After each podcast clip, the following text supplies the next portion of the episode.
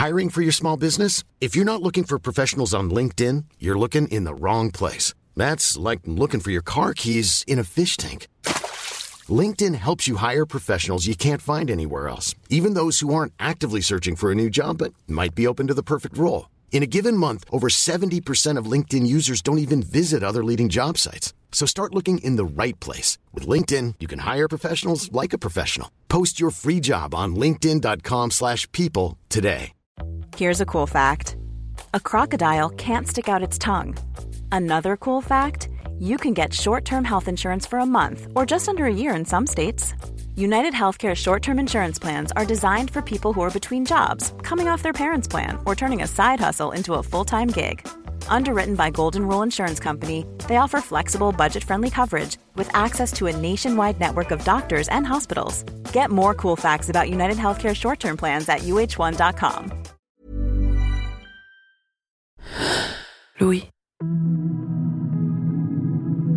Dans son livre Être à sa place, la philosophe Claire Marin écrit Il faut parfois s'arracher et s'enraciner ailleurs pour que notre vie ne soit pas vaine.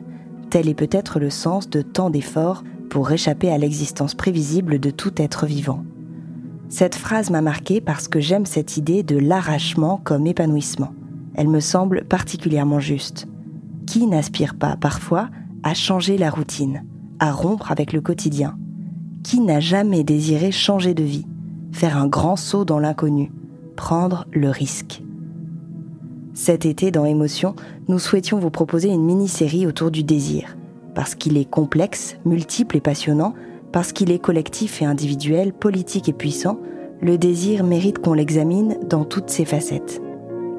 Dans ce troisième épisode, la journaliste Soukaina Kabal s'intéresse au désir de sortir du quotidien. Je suis Brune Bottero, bienvenue dans Émotion.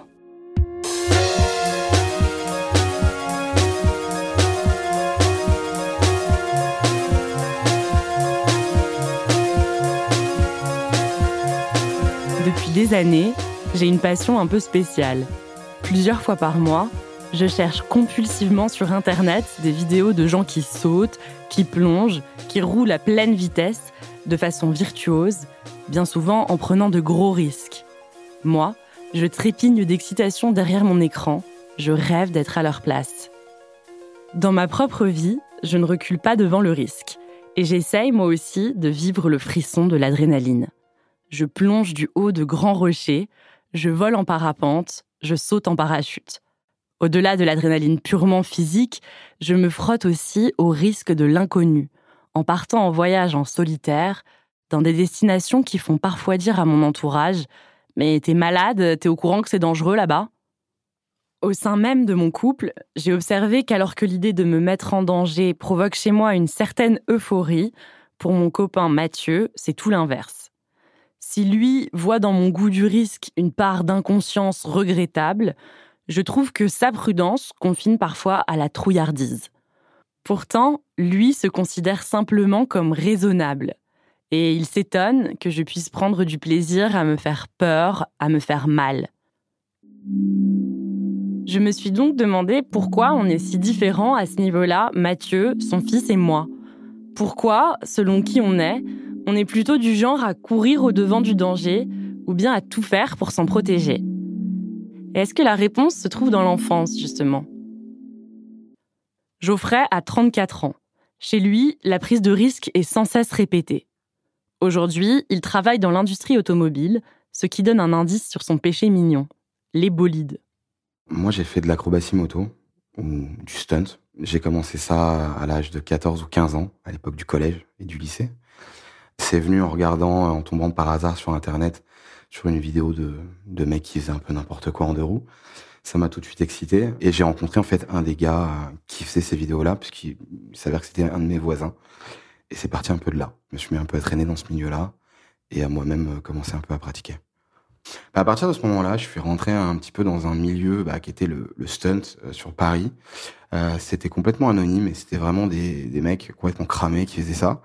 Euh, donc j'ai commencé à monter derrière, des motards et à pratiquer, à partir le vendredi soir, à aller dans des zones industrielles sombres la, nuit, à essayer de pas se faire chasser par la police. Et, et, voilà, ça a commencé un peu comme ça. Moi, à 17 ans, mes potes m'appelaient le rider. J'avais la dégaine, j'avais l'attitude. Tu vois ce que je veux dire? J'étais, je m'étais formaté comme un rider. Moi, ma vie, c'était l'adrénaline. Ma vie, c'était je vais en cours, je sors, je prends ma moto, je vais rouler. Ma vie, c'était le vendredi, il est 17h. Euh, allô, qu'est-ce qu'on fait ce soir? Est-ce qu'il pleut? Il pleut ou pas? Il pleut pas, viens, on va rouler. Tu vois, ma vie tournait, ma vie a tourné autour de ça pendant 4-5 ans. Et j'étais, dans tous les groupes de potes que je fréquentais, j'étais Geoffrey le Stunter. Euh, à l'époque, il y a une certaine, époque, moi je faisais beaucoup de roues avant, comme je te l'ai dit, j'adorais ça. Parce que c'est une des sensations, euh, t'es à la limite de te faire mal. Tu tiens une moto qui fait quasiment 200 kg à l'équilibre, tu mets très peu de, pression sur ton frein, tout est géré avec tes épaules et ton regard. Il y a une technique qui est très particulière, mais en même temps très naturelle, très innée. Et ce moment-là, quand tu te retrouves sur la roue avant, que tu à plus de 100 km heure et que tu te places sur ta roue avant, une montée d'adrénaline qui est l'équivalent de quand tu tombes amoureux de quelqu'un et que tu t'en rends compte, tu vois, quand c'est extrêmement fort. C'est dans les tripes, c'est dans le bide. Et je te dis, c'est comparable à un sentiment amoureux, c'est comparable à un sentiment de peur, à un frisson. Et ça, c'est extrêmement intense. Ça te fait monter ton rythme cardiaque à 150 et tu t'en rends même pas compte tellement t'es concentré. Et tu t'en rends compte quand t'as fini ta roue avant, que tu viens de t'arrêter et que t'as une pression qui retombe. Et ça, c'est là où tu te dis, putain, je vais retourner. Ça dure quoi? Quelques secondes, hein Mais pendant ces quelques secondes-là, tu te sens vivant comme jamais. Pour la sociologue Annick Faniel, la prise de risque minime de l'enfant qui veut essayer de se mettre sur ses deux pieds pour marcher évolue avec l'âge. À l'adolescence, elle prend notamment un tournant plus important, qui peut parfois être extrême, comme pour Geoffrey. Alors la notion de danger et la prise de risque, elles évoluent. Je parlais du développement moteur, on apprend à marcher, puis une prise de risque supérieure va être par exemple on se met debout sur une chaise et puis on, on grimpera dans un arbre. Et donc des prises de risque, si je prends juste le développement moteur, de plus en plus importantes. Et l'adolescence, est une étape, si vous voulez, qui permet à l'adolescent de mettre à l'épreuve ce qui a été expérimenté avant. Ça, c'est la première chose. Il va prendre des risques à la mesure de ce qu'il a comme capacité, à la mesure de ce qu'il a expérimenté avant. Il est déjà de taille presque adulte, il a un rapport à l'espace qui est proche de celui de l'adulte, et donc dans la prise de risque, on est proche également de ce que va vivre l'adulte. Le fait de grimper sur une chaise ne lui fera plus la même sensation qu'un saut à l'élastique si je suis extrême, pour essayer de, schématiser, de, bien faire prendre conscience. Prendre des risques, c'est aussi enfreindre des règlements. C'est enfreindre, il y a quelque chose de, de grisant dans la prise de risque. La prise de risque permet d'augmenter parfois l'estime de soi par rapport aux autres, euh, donc par rapport à ses capacités. On se dit ah ben, j'ai réussi à faire ça. On peut être euh, justement bien vu de ses pairs. On a pris tel ou tel risque et, waouh c'était quand même euh, impressionnant. Et donc il y a quelque chose là d'un placement de, de, dans le rapport à la socialisation, dans le rapport aux autres qui est assez important. Pour comprendre comment on peut passer d'une prise de risque raisonnable et importante pour notre construction à une prise de risque plus extrême, comme celle qu'expérimentait Geoffrey avec ses bolides, j'ai parlé à l'anthropologue et sociologue David Le Breton. Il a fait du risque l'un des objets centraux de sa recherche depuis les années 90. C'est d'ailleurs lui qui a inventé la formule conduite à risque, qui serait propre à l'adolescence. On appelle euh, conduite à risque donc des, des conduites qui peuvent mettre en jeu l'existence même euh, du jeune, sa santé aussi, l'estime de soi, sa scolarité, etc. Donc euh, les conduites à risque, c'est par exemple la toxicomanie, l'alcoolisation, la vitesse sur les routes, les troubles alimentaires, les tentatives de suicide qui sont assez nombreuses à l'adolescence la délinquance, la violence, etc. J'en oublie. Euh, mais en même temps, donc ces conduites à risque renvoient à un contexte de souffrance. Où finalement, quand vous parlez à un jeune euh, du fait qu'il prend une, une anorexie, que si vous lui dites qu'elle prend des risques, elle va vous regarder avec des grands yeux parce que jamais elle n'a pensé euh, à sa situation sous cet angle-là. C'est plutôt l'angle d'un adulte. C'est c'est l'angle de la, santé publique, c'est donc un regard un peu surplombant qui, dégage un certain nombre d'éléments qui sont tout, totalement extérieurs euh, aux jeunes, où il sait éventuellement qu'il prend des risques, il sait qu'il met sa vie en danger, mais de toute façon, il s'en fiche complètement, le problème n'est pas là pour lui. Et puis, de l'autre côté, il y a euh, donc euh, ce qu'on pourrait appeler les prises de risques, c'est-à-dire notamment dans le domaine des activités physiques et sportives, où on connaît en effet une suraccidentalité des toutes jeunes générations. Donc là, c'est plutôt le VTT en montagne, c'est la plongée, c'est d'innombrables pratiques euh, qui sont étiquetées comme étant un petit peu dangereuses et où, en principe, donc les, pratiquants font un petit peu attention à eux. Mais ce qu'on observe chez les jeunes générations dans ces activités physiques et sportives, c'est qu'elles ne se connaissent pas encore suffisamment. Donc elles vont, elles titillent leurs limites et elles, euh, ne savent pas jusqu'où aller trop loin. Donc souvent elles s'arrêtent au moment euh, de l'accident, au moment de la chute, et c'est là où donc les, les statistiques montrent qu'il y a effectivement une, un excès de cette jeune population au regard des pratiquants plus âgés. David Le Breton distingue donc deux types de prise de risque.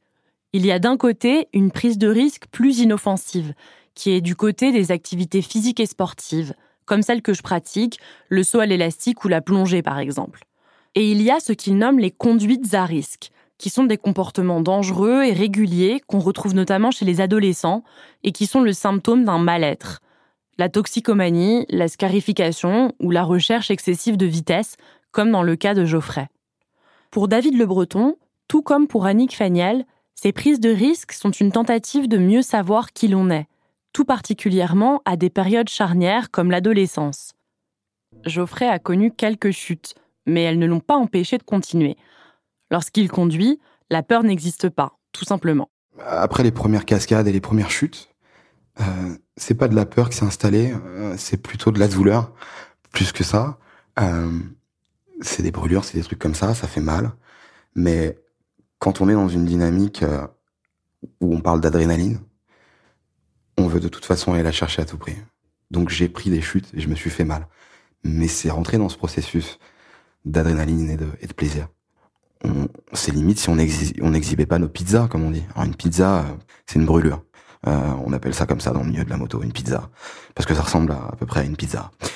quand, quand, tu te brûles et que tu te fais mal. Mais euh, ouais, on en était presque là, c'est-à-dire à être fier. Seulement, après plusieurs années de cascade à moto, et alors que sa bande d'amis devient de plus en plus populaire grâce à des vidéos sur Internet, Geoffrey fait l'expérience d'un drame vers 2003-2004, il y a un mec qui s'appelait Drew Stone, un, New-Yorkais, qui, était un, producteur, un vidéaste, et qui filmait pas mal des runs sauvages américains et des mecs qui, commençaient vraiment comme nous à en faire vraiment une discipline. Ce mec est venu. À l'époque, le groupe avait, pris beaucoup d'ampleur. On avait, on était quand même un, gros groupe. Et on est parti à Nice faire un DVD tous ensemble. J'avais un très bon copain, euh, s'appelait Johan, et euh, on était sur un plan, euh, sur une rocade, et puis on va déjeuner à midi et puis on, se dit ah bon on va retourner euh, là où on squattait, on va repasser par la rocade, ok bon. Puis bon moi je vais pour monter derrière mon pote Johan et puis j'ai ma copine Aude qui me dit euh, non non mais attends je vais monter cette fois on échange et tout. Je lui dis ouais pas de problème.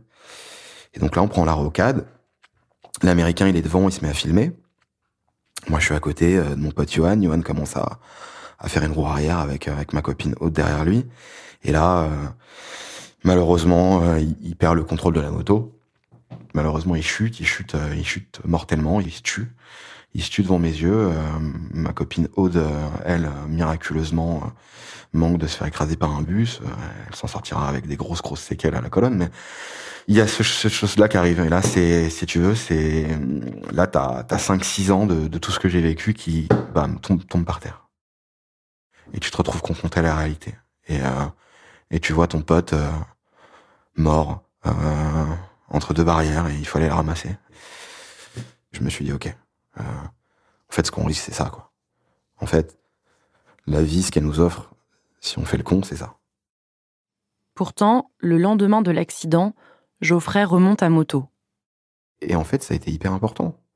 C'était hyper important parce que peut-être qu'effectivement, si j'avais laissé passer une semaine, je serais jamais remonté sur une moto, tu vois.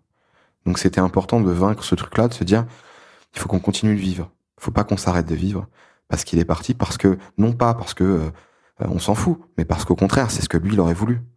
C'est dingue, mais c'est, ça te permet de mesurer à quel point nous, c'était notre vie. Et on a continué de, plus belle, quoi. Jamais je me suis vraiment dit, j'arrête. Je me suis simplement dit, voilà, voilà, voilà ce que tu risques. J'ai une prise de conscience, mais j'ai jamais tiré un trait sur l'adrénaline. Jamais. Pour Geoffrey, désormais, la mort est présente à chaque fois qu'il monte à moto. Le frisson n'est plus uniquement celui de l'adrénaline, du plaisir des sensations fortes. Il s'agit maintenant aussi de mettre en jeu sa vie, d'épouser le risque, quitte à en périr. J'en ai parlé avec le philosophe et auteur Alain Guyard. Il m'a expliqué que de s'affronter au risque dans un duel avec la mort, comme l'a fait Geoffrey, n'a rien de nouveau. Ça remonte au Moyen Âge et ça porte même un nom, l'ordalie. L'ordalie, c'est le jugement de Dieu. Euh, vous savez, au Moyen Âge, il y a deux mecs qui s'engueulent, qui sait qui a raison, qui sait qui a tort, on sait pas, on manque de preuves, et ben on leur fout une épée chacun dans les bras, et puis ils vont, ils vont se taper sur le coin de la gueule, et celui qui meurt, ben c'est Dieu qui l'a voulu. Donc, c'est-à-dire que au fond, euh, la, la, vérité va se révéler à travers l'épreuve. Hein. Donc, on pourrait presque dire toute prise de risque, elle est ordalique. C'est-à-dire, prendre des risques, c'est vouloir se mettre à l'épreuve pour révéler, pour qu'éclatent au grand jour euh, des valeurs qui étaient jusqu'à présent enfouies. Par exemple, lorsqu'il y a ce règlement de compte entre deux mecs qui se battent en duel, ben, euh, celui qui triomphe, au fond, qu'est-ce qui révèle, qu'est-ce qui montre, qu'est-ce qui apparaît? Ben, Il apparaît son innocence. au passage, il vient de tuer un mec, mais enfin bon, dans le jugement ordalique, c'est pas lui qui l'a tué, c'est Dieu. C'est Dieu qui s'est servi de la mort de l'autre pour montrer combien il était, innocent. Mais triompher de l'épreuve, ce n'est pas seulement être innocenté, c'est aussi voir son existence légitimée. Dans les ordalies modernes pratiquées par les jeunes, comme Geoffrey lorsqu'il était ado, si on ne meurt pas dans l'épreuve, c'est que notre vie a forcément un sens. C'est ce que m'explique David Le Breton. Alors Denis, c'est le jugement de Dieu, où ça passe ou ça casse. Le jeune donc se met dans une situation euh, périlleuse. On n'est pas du tout dans un contexte de suicide, euh, où là, il y a une volonté euh, davantage franche de mourir. Il ne sait pas s'il veut mourir ou pas. En fait, il, est, il cherche à s'extirper d'une souffrance et il se met dans une situation euh, de, déséquilibre euh, où il a quand même un risque non négligeable de mourir, mais ce n'est pas ça euh, qui est visé hein, dans l'ordalie. L'ordalie, c'est une manière de s'en remettre au sort, là où le jeune a le sentiment que le lien social euh, qui le baigne d'habitude ne l'a jamais légitimé à vivre, alors il s'en remet à une autre instance, la mort, et il demande à la mort finalement en se mettant dans une situation dangereuse, il lui demande si sa vie vaut la peine ou pas. Et s'il survit, il a le sentiment, en effet, euh, qu'il a une, légitimité, qu'il a sa place dans le monde, et voilà. C'est le cas pour Geoffrey. Lui qui a échappé à l'accident dans lequel son ami a perdu la vie, a trouvé le sens de la sienne. Il a été comme élu, appelé à continuer. Jewelry isn't a gift you give just once. It's a way to remind your loved one of a beautiful moment every time they see it. Blue Nile can help you find the gift that says how you feel and says it beautifully with expert guidance and a wide assortment of jewelry of the highest quality at the best price. Go to BlueNile.com and experience the convenience of shopping Blue Nile, the original online jeweler since 1999. That's BlueNile.com to find the perfect jewelry gift for any occasion. BlueNile.com. Le risque fait partie de nos vies. Même en voulant à tout prix l'éviter, on finit toujours par le croiser. C'est pour cela qu'il vaut mieux apprendre, si ce n'est à l'épouser, du moins à l'accueillir, comme un inconnu qui sera peut-être fécond de nouvelles rencontres ou de nouvelles expériences. En tant que parents, cela consisterait à armer nos enfants à amadouer l'inconnu, non pas par courage ou pour asseoir un pouvoir, mais pour les aider à cultiver leurs désirs. Car comme David Le Breton me l'a rappelé, le monde sera toujours fait de plus d'inattendus que de probables. Mieux vaut donc savoir s'en accommoder, et plus encore, s'en réjouir.